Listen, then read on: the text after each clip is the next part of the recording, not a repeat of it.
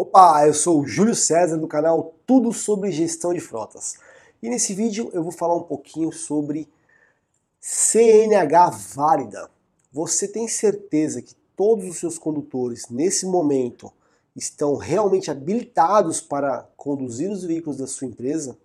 Acompanhe aí.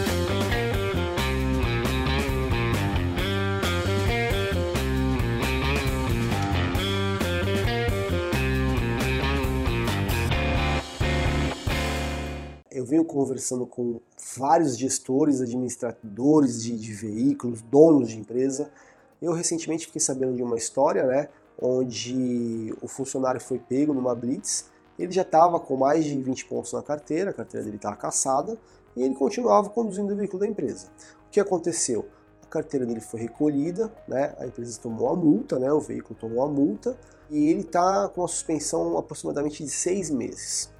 Imagina o que, que você vai fazer com esse profissional que precisava né, conduzir o veículo para executar sua função, ficar seis meses sem poder dirigir. Olha o tamanho do problema. Tudo isso por uma falta de controle, por uma falta de gestão. E a pergunta é o seguinte: todo mundo, todos os funcionários que estão, que estão dirigindo seus veículos agora, eles estão realmente habilitados para conduzir os veículos? Ah, lógico que estão. Como assim? Eu vou explicar melhor. Existem algumas formas desse funcionário não estar habilitado para conduzir o veículo. Uma delas é a pontuação, né, pontuação da carteira estar mais de 20 pontos. Tá? Como? Ele conduz o veículo da sua empresa e ele tem um veículo próprio também. E aí, esse veículo próprio você não tem controle né, das infrações que ele já tomou nos últimos 12 meses você precisa solicitar que ele, que ele te entregue semestralmente, pelo menos, tá? Semestralmente, algumas empresas fazem de 3 em 3 meses, um extrato do Detran com quantos pontos a CNH dele é, tem naquele momento. Tá? É só ele que pode tirar isso. A, a, empresa não tem acesso, é uma senha pessoal que o Detran disponibiliza para cada é, pessoa que tem uma CNH. Então, esse é o primeiro ponto. Segundo, essa carteira ela pode estar vencida. Você tem uma planilha, você tem um, um checklist aí de todos os, os condutores, né, com, com data de vencimento. Será que todas as CNHs, todo mundo que conduz o veículo, a CNH não está vencida? Então você precisa ter esse controle. É porque é extremamente normal, a gente esquece. Um terceiro e último ponto, bastante relevante que você precisa se preocupar, é o tipo da CNH.